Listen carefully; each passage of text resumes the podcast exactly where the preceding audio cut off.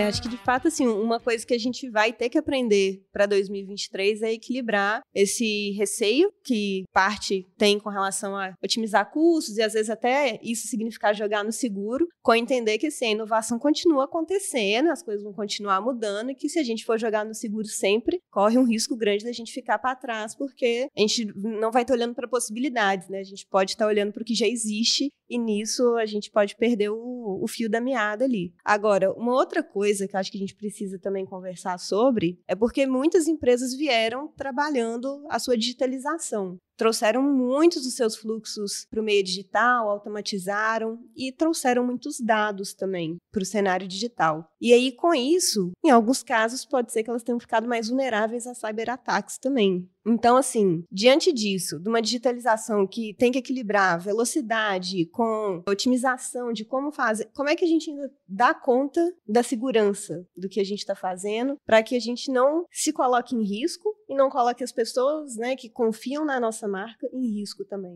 Assim, a preocupação com segurança, privacidade de dados, né, foi um tópico muito em alta e nos últimos anos, né, em 2022 principalmente, e acredito que vai continuar sendo, né? A própria LGPD aí trouxe algumas medidas, apesar de ser um pouco genérica, um pouco ampla, a gente ainda tem alguns campos meio nebulosos sobre é, auditoria, sobre multas, sobre como isso vai funcionar ao certo, mas ela, ela trouxe umas regulações muito, muito interessantes, né? Que eu acho que vale a pena a gente investir. Na própria DTI a gente teve alguns processos que foram orientados aí à, à Lei Geral de Proteção de Dados. A gente fez alguns também checklists, né, para adequar projetos que a gente está construindo a isso, né? E é, eu acredito, eu concordo, né? Assim, aqui na DTI a gente tem realmente olhado bastante para isso, para essa parte da segurança, né? Em realmente em criar mais processos, em estar mais dentro da área, né? Em conseguir criar novas ferramentas ou, enfim, utilizar e colocar no nosso fluxo de trabalho ferramentas mesmo para nos auxiliar em testes de segurança, né? Em manter mais a segurança das nossas aplicações. Mas um negócio muito importante que eu acho de falar aqui nesse tópico, né, de segurança, é que realmente, eu estava olhando uma pesquisa da Checkpoint Research que fala que em 2022 os ataques, né, de cibersegurança aumentaram em 38% no mundo inteiro. Então, assim, é, realmente a gente ouviu muito mais falar sobre ataques de segurança em 2022, né? A gente viu lá o caso da Americanas, das, do submarino, a gente As viu grandes também é, o próprio escapam, Ministério né? da tipo, Saúde. Netflix, é, todos, LinkedIn, É, não. Uber, todos já passaram. é, Uber, Twitter, com vazamentos de dados,